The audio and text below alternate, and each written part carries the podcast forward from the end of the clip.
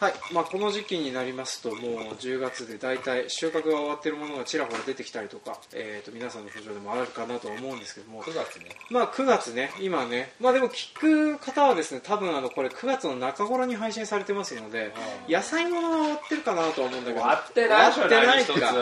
終わってる畑もあるかなっていうふうなことにしとこう、そういうそうだねあのそういう体でお願いします であの麦に関してはね間違いなく終わってはいるとは思うんだけどまあこの時期になってくるともう秋巻きの麦とかの準備とかがね始まったりしてるもう巻いたもう巻いてるあもう巻いてるかあそっかそっか、まあ、そういうふうな時期にもなったりするかとは思うんでですけれども、まあ、我々あのなんか農家はですね基本的にこの時期あの秋起こしとか、まあ、そういうふうなことをしたりしてたりするんですけど、まあ、一般の方々も聞いてるというふうな体でお送りしていることはおなじみの我々の番組なんでございますけれども、まあ、そこでですねちょっと今回はその田畑のお片付けというふうなことをテーマにして、えーとまあ、そのなんていうの収穫が終わった後の畑ってどうなっていくのっていうふうな話を中心にあのそれぞれの、えー作業とかあとどんな機械使うのとかどんなことをしているのとかっていうふうなことを中心に話をしていこうかと思いますで、えー、と今こそぽそっと声が入ったと思うんですけれども一人今回ゲストいらっしゃってるので、はい、それはあの急に久しぶりそう久しぶりね意外とそうねまあここ最近あの収録ねなかなかなかったっていう風なのあったんだけどね細川君はねもうゲストじゃないからねそうねあのなんか気づいたらいるし、準レギュラーだからうんうんたまにあのいいた痕跡をまるっきりカットされてる回とかだったりするんだけど まあね、うん、そうそうそういうふうなこともあるのでちょっと今回はきちんと紹介をしてから始めたいと思います、はいというわけで、えー、と紹介はとりあえずね前説じゃなくてあとあの本番入ってからしようかと思いますのでとりあえずこの前一旦締めさせてやっていこうかと思いますというわけで今回も参りましょうせーのバカ農業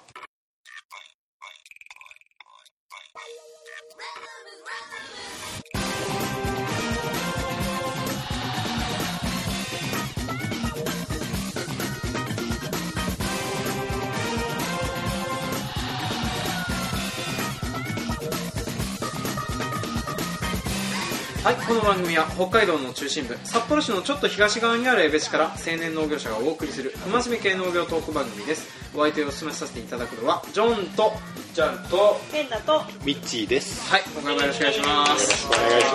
ますえーとまあ、昔前からあの聞いてくださってる方はまあ分かるかと思うんですけども、えー、と以前国際農機店とかあと僕らがあのお邪魔させてもらって、えー、と自動相談のトラクターとか乗せてもらったりとか楽しかったはねい、下回で、えー、とお邪魔したあのそらちゃんの農家さんのミッチーさんに今回いらしてもらっていただいております、はい、よよろしくお願いしまろしすくお。願いします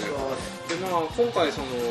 機械とか結構詳しいそうっていうふうに一方的なイメージをお持ち持ってる 詳しいと思うよ楽しいよねだって国際の起点ミッチーさんいなかったらそうね、チーほフとんど、ね幹部の噂をうん、大体あの僕らだけだったらねあのあの形が面白いこの形が面白いで、ねそう、そ機れは能的なことが何一つ言えないで 終わってた可能性が高かったからいいね、コーディネーターだったはい、あの大変あのそんな感じで助かってたんでしょうけど、まあ、今回その田畑のお片付けってことで、えーとまあ、そのなんていうの収穫した後の残差をどうしても残差というかあのどういうふうに片付けをしてますかっていうふうな話をしていこうかと思ってますで、えーとまあ、大体あのその畑、えー、と作物を刈り終わったり収穫し終わった後えー、とやっていく作業なんですけども大枠に分けてどういった作業があると思いますかペンダさん収穫の後収穫の後えすき込むすき込むうんさざまず残差すき込みの終わり終わ りまダあメこれまあ大体そうっちゃそうすき込むか秋起こしするぐらいですよねう引っん越しもうちはしないからわかんないあそうかそうかであとたまに人によっては例えばあのサブソイラー入れるとか、うんうんあとその後期の仕方にもいろいろあったりするとかあとなんかあの肥料冷肥って言ってなんか対比じゃなくてたいまあ、堆肥もそうだね前年度堆肥とかもやったりする人もいるのか、う冷肥冷肥冷肥ってそれアスパラじゃないん、あそうなの なんかそのあ聞いたことはないインターネットの情報だなそうね 大体あのわからないことはネット情報だったりするんだけれども、うん、まあそんな感じでその大体あのすき込むとかそのなんとなく荒起こしをしてたりするっていうふうなことが多いかなとは思うんですで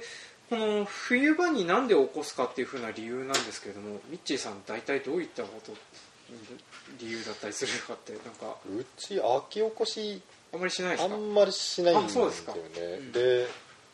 唯一やるのが、はいえー、と春にはいあのレベラーかけて、はい乾電直波の田んぼ作りたいってところだけは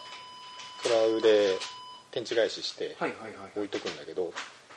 そうするとあの風化してはい春触りやすいとあなるほど仕事が進むバサバサになるババササババササ、うんまあ、特にうちの家の周り粘土が強いから、うんうんうんそれでその場所だけは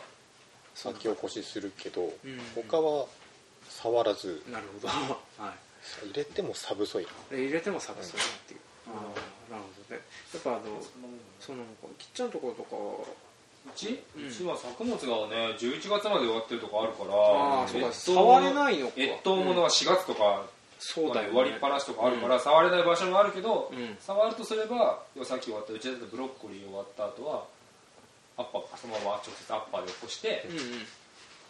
チーンっていう感じまあ そういやかあとは土壌診断も出してるから、うん石灰入れたらスタブルカルチっていううん小物をかけて、まあ、それでも5センチとか1 0ンチね、うん、浅く起こしてたりするとあとは緑肥かなうち巻くのはえっと今する緑肥あるから、うんあとは裏中の今病気がちょっと同情出てるから、うんうんうん今肌イコンっていうの巻いて綺麗になったりはしてるきょ極力うちは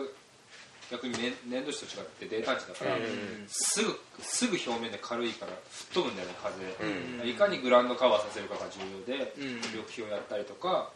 あと残産物が上にあるとやっぱりそんだけ表面積が大きいから動かないんだよねうん土が、うんだからそれを大事にしてもう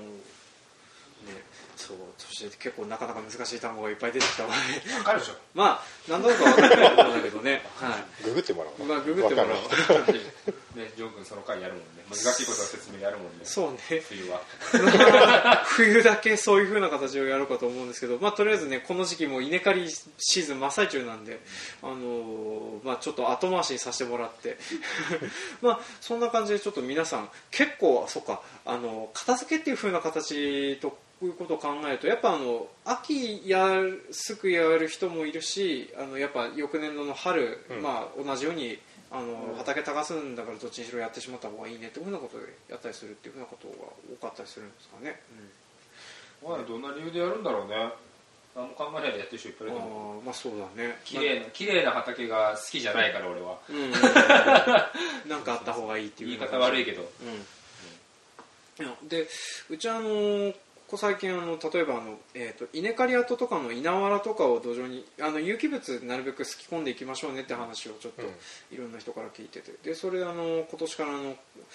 畑に米ぬかを大量にまいて秋秋にすき込んでしまうとか、あとあの稲わらをすき込んで入れるとかっていうふうなことをやってたり今年から始めてたりはしています、うん、でちょっとそういうふうなのをやることによって、まあ、来年度の飛行になるんじゃないか説みたいなのを聞いたりしてたので、まあ、そういうふうなのをちょっとねいろいろと試してたりするところだったりはするんですよ肥ね、料成分としては期待できないですよねまあ多分ね大して期待はしてないんだけどねなんかでもあのうん米ぬかのなんか知らんけど翌年度ぐらいに飛行が発揮するみたいな効果があるっていう学説があるらしくてうーんっていう風な感じなんでまあちょっと今年はお試しでやってたりはするんですけどねうんまあ一回に時間かかるよねそう分解に時間かかるんでなんかあの結構も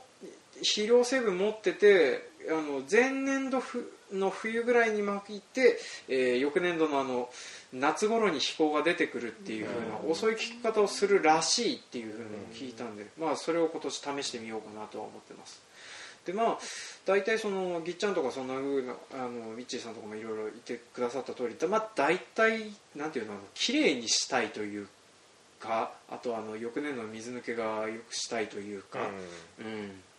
あとごめんね強引にまとめてねあの本人にそんなこと言ってねえよっていうふうなことを思いつつやってるとは思うんだけどもねちょっとあどうしようこの話意外と盛り上がらないかと思って思ってちょっとね先週教教としながらやってはいるんだけどじゃあちょっとあのなんか道具の方に話移ってきたいんだけど例えば道枝さんさっきあのおっしゃってたあのプラウとか、うんうんうん、あの辺とか実はうちプラウがあんまりなかったりするんでうん、うよくわかんないことがあったりするんですけどプラウどんなやつを使ってるんですかちはうんとね16インチの5連16連五連うんこれ五連すごいよねでかっえー、とちなみにあの5連引っ張る馬力ってどんぐらいでしたっけうちは150馬力の150ト馬ラ力クターではいはいはい引いてるけどうん大体それぐらいのサイズが使っでてるかでかいよね、うん、うちあのえーっとまあ共同で持ってる機械であの4連プラグがあるんですけどそれ引けるトラクターうちもあの100馬力120馬力ぐらいのトラクターが1台だけだったりするんで、うんね、まあでもちょっと使ったことないやつだったりはするんですよね、んプラグはそうなんかかけ方のコツとかって結構なんか細かいみたいな話は聞くんですけれども僕いまいち難しいっすよねそううんなもうどっちかというと趣味の世界最近はいクラ最近ウで使うの減らしててうんよっぽど表層の残差をうんうん片付けたい時だけしかプラを使わなくてうんあとはスタブルあスタとブルか詰め物でうん全部仕事終わらせちゃってるからうんうんうんうんちょっとね今プラウの出番が減ってて減ってきてるほん本当にね趣味になって趣味になってきてる 趣味の時間になってる、なんかあのそう大体そのプラウを例えばあのうちというかあのうちの会社ができてから僕あの一度もプラウ自体使ったことないんですよね、うんうんでなんかあの使い方として例えばあの草の管理がしやすいとか、うんそんな風な話とかも聞いたことはあるんですけど結局使ったことがないので何とも言えない部分があったりするんですよね、うんなんですけどそう趣味の世界っていう風になってきてるっていううんまあそうね意外と周りで使ってる人もいやみんなプラ受けしてるでしょもうだってうちの近くのプラウとしころだっ始てめもうてるもう終わったよ34丁あったのをバーって終わらせててううんーんフラウかけちゃえば表面余計なものなくなるから、うんうんうん後作業は楽なのは楽だあよね、楽なのかうん、うん例えば、ね、麦巻く時に表面に藁いっぱいあったりしたらああ邪魔くさいですね邪魔くさいとかあるけど、うんあそれすら気にしなくなれば いいいいやーって巻いてしまえる、フラウそう特徴としてはあのあれですもんね3 0センチ4 0センチぐらいひっくり返せるんですもんねうんそれかなり頑張ってるねかなり頑張ってる頑張えっってると大体どのぐらいの深さがいっぱいうち今もう2 0ンチぐらい20センチぐらい15ないし20うーんあでも普通の人25ぐらい入れるのかな25ぐらい3040ったらすごいよ30入れるったらうんこの辺はあんまないかもしれないないないですかこの辺深く起こしてもあんまりいいことないんじゃないかうな、ん多分なんかこうデータがいっぱい出てくる泥炭が出てくるか青全ね然そう青粘土出てくるか、粘土が出てくるから青粘土はいそうまあ、うちもあのサブソイル入れると綺麗な青色のやつが出てくるからね、うんそうかそういうふうなのが表に出てきたりすることもあるのかそううん、なんかああそっかであとスタブルっていうふうなのが出てきましたけどこれあのあれ正式名称なんですかスタブルカレッジってないやそうあれ名前が分かんないんですよいねやスタブルスタブルカカルルチチででいいいいののかかなな出してるメーカーによって名前違うんだ違よう例えばさあのなんかえっ、とレムディスクハローとか、うんうんいろいろなんかあの種類ありますけど、あれって総称するものとかってあったりするんですかねなんかっていうと最近流行ってるのはあれディスクハローだけどあれショートディスクってシ言ョーわれトてディるスクうんはい、ううんんむディスクハローってあの一本ものの軸にはい円盤がいっ円ぱ盤いがいっぱいついて並んでるけどうんうんそれだと全長伸びるからうんうんはいは一個一個独立した軸持って横にずらーっと並べてで後ろはまた今度逆向きにひっくりねは飛ぶよううんなやうつんをまた並べてででいっぱい軸受けの数とか部品の点数増えるんだけど全長が縮いはいはいはいはい縮まってなるほどねコンパクトになるねコンパクうトんうに、んでそういうのは総称してショートディスクってよく言われてるあれいいよなあれ一番欲しいわ今ト高いよねあれ高い高えいおいくらぐらいあ調べたこともない調べたことない高いイメージしかない高いイメージしかないレムケンのなんだ9インチのディス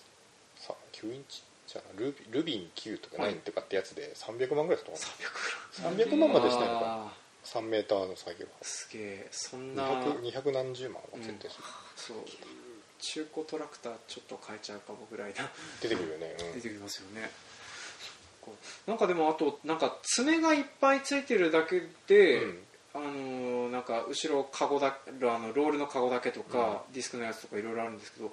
あれとかも同じ仲間って思っていいんですかねいまいちあのなんか種類がわ若干違うんじゃない若干違うそれいのっかぱいな詰めついてるってスプリングハローでしたっけスププリリンンググハハロローーもそうだしそれこそあのスタブルカルチスタブみルたいカにルチあのうんうんうんうん合致した爪がいっぱいついてるのもあるうんうし、ん若干用途違うよね若干違うんスだプリングハローとかあとパワーハローかこうそうだね横回転するうんあれは表面だけでしょいじるの、うんうんだからスタブルカルチャーはそれより深いしうん、2 0ンチぐらいはいくしうんうんかな、ディスクは薄くこう起こ起こしつつなんか残作隠しつつみたいなイメージあだから若干違うあ若干違 ういやでもね最近ディスク円盤でかいの出てきて、はいはいはい2 0ンチざっくり刺さるやつがま今、うーん引っ張るの大変そう実際重そうだそしうだしでいまいちそのディスクハローのディスクがどういう働きしてるのか僕わかんないですけどあれってどどういう役割を持ってるの土を砕く、いやあれって若干、ま、こうなってんのか、そううん、パラボラアンテナみたいパなラ感じボのアンテナみたい、ああそっかそういうことかあで土切ってそれをちょっとこうそうそうそうああ持ち上げつつつちょっとよっこしつつあプラウの超あっさい版みたいな感つあっさりがみたいなじいやイメージ違うなと電池返しまでいかないんだけどとうん表面をこ入れ替えていく、まあ、そう混ぜていく混ぜていく感じうただ一定方向についてないからうん砕けてくけど混ざってくみたいな感じであの最近その手の機械増えてるんですですけどなんかその代わりあのロータリー鋼みたいなのも減ってきてるような気がするんだよね、なんかそれはあのその役割をそいつらがもう担い始めてるっていうふうそうにそうそう思ってもいいんですよねうん作業スピードが違うよまあそうだよね使う電あの燃料の量も全然違うだろうしね引っ張るだけだからね,、うんまあそうだね作業機も大きくできるからうんうんすごい速いよああそうかしタラタラやってたら確かにあれ意味ないはずああるー程度勢いつけないと、うんうんうんそうスピード遅いとあんまり良くうないんあスピード遅いとよくない、ただこうコテンコテンってしていくだけだから、うん早きゃ早い方が仕上がり綺麗に仕上がり綺麗に見える少し浮かしてうんパッパッパッと走った方えがいい、ちなみにどのぐらいの速度だったりするんですかショートディスク大体1 0キロはみんな10キロ速っはい9キロ速い10キロは出すと思うな、あれ畑ちっちゃいから無理だ無理だそうだから畑が大きくてうんうん距離があっての大前提でああそうです、ね、だんだんでもみんな整備されてきたから、んうんそれ使う機会が増えてきてるってことなんだとまあ思そうですね、三段田んぼで使ったら切ないだろううん、な、絶対あのなんかコーナリングが大変っていう、うん、あっという間に終わるけど大変だなこの曲がるのっていうねそうちなみにロータリーだとねあのせせいぜい34キロってて速くてそんぐらいだと思うんだけどロータリーロータリーそんな出すいや出る出る僕出る時出るけど大体1キロ2キロでじわーっとやってることが多いかかいやなでもロータリーは使わないようん今、ほとんどもうロータリー今ほこりかぶってる状態だね、使ってアッパーだねうんう麦跡処理で速く走ってる人はいるけどああそうカバー開けて浅く起こしてあーサークル起こしてとか7キロぐらい出てそう だなって「はいえ」って人が時々いる、うん、うんうん、壊すよそう壊すバカバカバカそうそう恐ろしいよなんかあの速度的にあのうちだと絶対考えられない速度だからねまあね粘土地はね粘土地はねどうしたってできないからね、あとあの出てこなかったけどチョッパーとかって使ってたりします欲しい欲しいミッチーさんちのいつか持ってこうとあれね共同なんだわでも今年チョッパーほとんど使わなかったあ使わなかったああ欲しいわあーあそうか飼料用トウモロコシとか、うんあれはほとんどコンバインで裁断してしまいますもんねきっとねそうそうそうそうはい、最短っていうかだって裁断っていうか、いやあ出のてきたら、ね、見取りじゃないからうんざううちは見取りだからあ見取りなんですかそううそうんうだから俵も出てくるし茎も畑に残るたっぷり残るんだけど、へえあれはチョッパーでチ綺ョ麗にッパーでうん今今年ちょっとコンバイン変わったからコンバインにチョッパーついたから、おうおうおうだから麦跡もチョッパーああほぼ使わずうんうん横着こいてうんいやお茶かけるのはいいですけど僕はあの今年あの東急日の後処理にチョッパーっていうあの、うん大よねね、あの楽しい あのなんかあの作業機うちスピード出せるものがほとんどなかったからそれであのチョッパーだともう7キロ6キロ7キロ走れるから、ううんあっという間に片付いていくなって思いながら作業してたりするんですよね、うん、でまあそんな感じでそのねあの散らばして、えー、と土にすき込みやすいようにして、えーとまあ、いろいろな機械を使ってあの、まあ、畑を耕してその翌年度の作業を早くしたりとか、まあ、そういうふうな形で、えー、とよ形にしたりとかあとはあのそうかサブソイラサブソイラもなんか種類いろいろありますもんねサブソイルはサブソイルじゃないのいやなんかさパラソイラとかってああれそうそう今年あの農機店で初めて見たなんだっけあのでえっとそのサブソイラーっていうあの溝を掘っていくきみ機械なんだけど、後ろになんかカゴがついてるやつとかうんああれのああったよねって思って、うん、ああいうのはどうなんだろうって思いながらあれそのいまいち役割が分かんないとか思ったりはしてたけどね、うん、溝を掘りつつスタブル的な役割をしつつなのかな、パラソイラってうん、はいえっとちょっと土持ち上げる感じですちょよっねとななんですかねああそうそうそうこういう形だよねね抱えうてんとね、今そうななんなんていうのこのか形を言葉で説明しづらいんだけどコマネチしてるうんそんな感じいいイあメのージコうマんネチしてる、あの爪こがまでしてる感じ、なんて言えばいいんだうん、あのホームベースの下の部分ない感じ、全然わかんなういん、まあまああのなんかたまっすぐじゃないんだよねまっすぐじゃないちょっとうん角度ついたななんて言えばいいんだろうねこちょっと抱えうんうねうん抱え上げる感じのか、ね、まあ、そんなような形のものがあってでそうそういうふうなのも使う人もいるのかな今年で始めたのかどうか知らないけいやどもう何年も何年も前、う結ん構経つ、うん要はまっすぐ入れるより空洞があ斜めの方が入るんだ入るっていうか持つ持つうんだったから持ち上げるうんうんった時にその持ち上げた上の土が、うん、と砕けやすくなるおーまあそういうことかそうじゃあで亀裂がいっぱい入るから、サイド性を良くしつつ等排水排水性も良く元の役割の等排水性も良でくしパラソイラーあれうん後ろカゴついてるけど、あはいはい取っ払って、はい後ろにロータリーとか、はいはいパはいワーハローとか、はあえー PTO でそこに動力持ってってそうそうはい使はういのがはい本来の姿だから、はあへーそうだからじやっぱ大型機械持ってるような海外とかが主流だったりするいや結構今、国内でもうん、うーん1001230馬力ぐらいのトラクターあればはいはいはいはい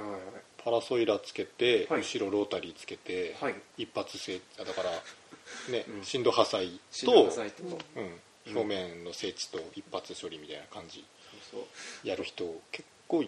えてるかで馬力のあるトラクターがそう、な、うんん大体1台で何役も馬こ力なのある自重のあるトラクターを入れるがゆえにそうなるって俺は勝手に思ってるうんな、うん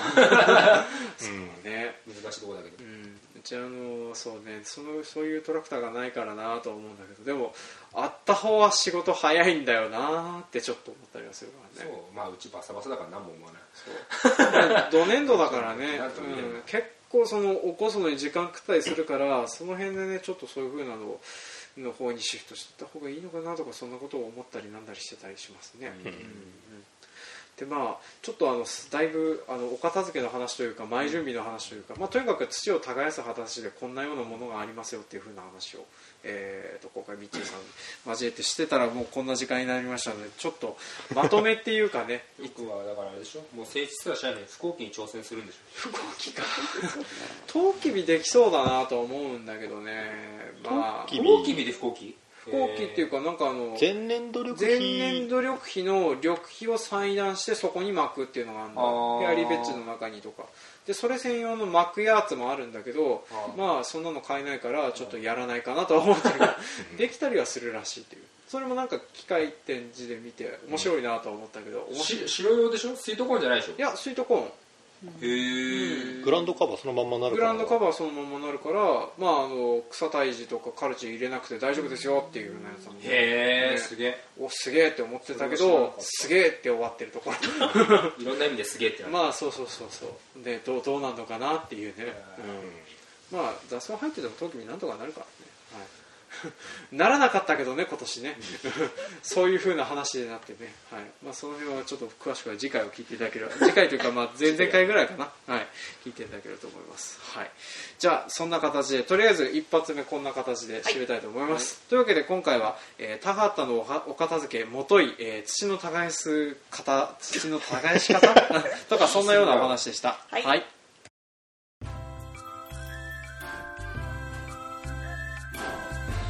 はい今回も聞いてくださいましてありがとうございましたありがとうございましたはい、当番組では感想コメントを募集しておりますメールアドレス高農業 .gmail.com までメールをいただくか Facebook ページブログ Twitter などでもコメントを募集しておりますえー、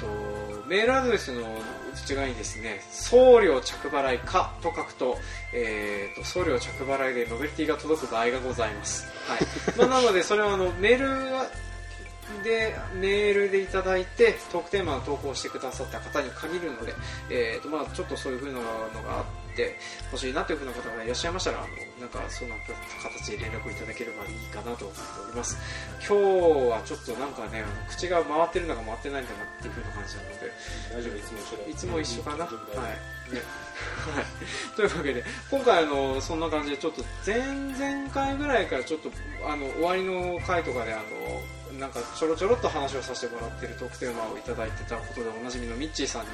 来ていただいてはいたんですけどおも、はい邪魔してます、、なんか今回それで、まあ、こんな感じでちょっと機械の話をさせてもらったんですけどそう前本当はね改造納期の会にいてもらえればよかったって思いちょっとね今あ喋りながら思ってたりはしてたんだよね、ーはい改造納期ねあのーなんかこの辺でなんかこういう改造してたとかってなんか誰かいます、なんか知ってる農家さんとかでやっ改造はそんなにいないいないですかかぱ自分で作ったりとか部品足したりとかオプションつけたりとかなうん使い勝手良くするようにはしてる人はいるけど、うんあのそういわゆる魔改造的なものは、あそうですよねうん魔改造ものううんんまあそうですよね魔改あんまり見ない確かにな魔改造っていうか作っちゃう人いるけどね作っちゃう人ね逆にその既存を改造するんじゃなくうんて新規に作る人がいるああやっぱそそういうのがないからとかちなみにどどういうやつとかがあっあたりれだよ誰だすっるなんかけオニオンキングどこにいるんですか下津4月のオニえ高田さんゴオンキングいつもだー T さん T さんは、はい、はい、あのねあれを作ってた管理機を管理機の元を使って、はいはい雨の日でも運搬できる台車としてはううんーんあれ改造っていうのかあれそれ改造か改造かなうんうんあこそうれすごかったよそういうので言うとねあの使わなくなった田植え機にあタンク背負ってこう除草剤散布あしそたうりいとうか改造もあるんですね、うんはいあそういう優しい改造はある優しい改造が、うんまあ、なかなかねあの原型とどめないぐらいの改造ってなかなか見ないからね T シャツ原型とどめてなかったあそうなんだ原型とどめですすごかったびっくりしたあ作ってたあ作ってんだっ岩見沢のてはい方でも買ったら高いからって真似て作っちゃう人はいるおーすごい、けどうんあ頑張ったらディスクができそうだもんあディスク無理かできできうんどうなんだろうね、まあその鉄工所さんとかと知り合いになってるとそういう部品作ってもらったりとか改造してもらったりとかうんあーっそてれねはねなんか見たりするあからーねあそういうのではうんすごい人いたわうんいましいたたわハシキハッシュ機はハいシキとか何豆のプランターとかはいはいはいはい後ろの鎮圧輪がはい普通ね普通のゴムローラはいはいーはいあれが外車みたいにこうにローラー2個ついて V でこうへー自分で自分で作ってはいはいはくいっついてるのとか、ほへえルールあるなうよくやくれてまあまあハシキは、そんな感じであうん、ドリルとかもなんかだいぶ改造してあやっぱりいるんだなうんねなんこかれ意外と元何だったのってぐらいになってる雰囲気に近い人いるっていう、やっぱ輸入農機とかで入って入れると高いけどそれ真似て作ってっていうふそうそううそうにニーズはやっぱありますもんねうんうんそう確かにあの今フェイスブックでつながりのある方がいるその結構形が全然違うなっていうかうんうんなんだろうこの間見て試験段階で結局向こうで作ってなかったのがそのもみ三郎みたいにあの、うん収穫後の麦の残差を地面にすき込んでいくマシンみたいなのをなんか作ってたっていうかなんかあの研究段階だったのかなんかそういう設計図だけ残ってるっていうふうなのを考えてました、まあ、今の馬力だったらできんじゃねえのとかその人が書いてたりしたんですけど、まあそんな魔改造っていうかなんか不思議な 納期自体が結構あったりしてまたそういうふうなのもちょっとどっかで話してできたらいいのかなと思います、であとちょっと急遽あの終わりの会チックに話を戻すんですけど、えー、と前回あのトウキビを送った方からあのお返事来てたりしましたはいとりあえず1名あのそうですねこれえー、と宮崎の方に送った後でえー、とはいうんうん、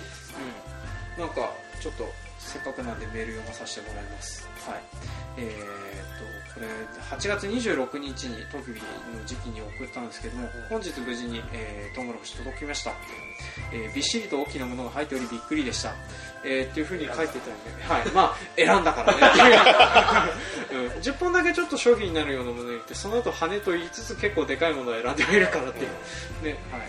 で早速夕食の後にいただきましたが味が詰まっていて味も甘くて大満足でしたこちらではこの時期のトウモロコシはとても珍しいので周りの人々にもお裾分けさせていただきますここで暑すぎてできないそうそうそういついつ取れる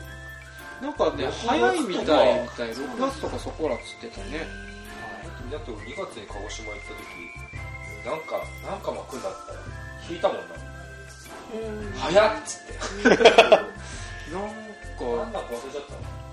結構ね九州旅行した時も見たことないやつとかいぐさとかうんうん置いてあったりしてうんいぐさプランターって結構田植え機とかそんな風に似てて不思議って思ってたりしたもんね、うんでまあそんな感じでちょっとあのありがとうございましたというふうにも来ておりましたはい、で余談ですが僕もあのジョークと同じくマイホーム建設予定ですっていうふう なね楽しみです ね楽しみですね、はい、また意外たい日々が続いておりますというね、はい、みちゅうさんも立てたた立ててましたっけだいぶ前じだゃいんぶだ前いでぶすうよんね、もう5年以上経つかもう五年以上な経ちます6年だったかねいい家建ってるなと思ってえ取材してもらえばいいんじゃないん農場の雑誌おあ宅拝見みたいなあそうなんですね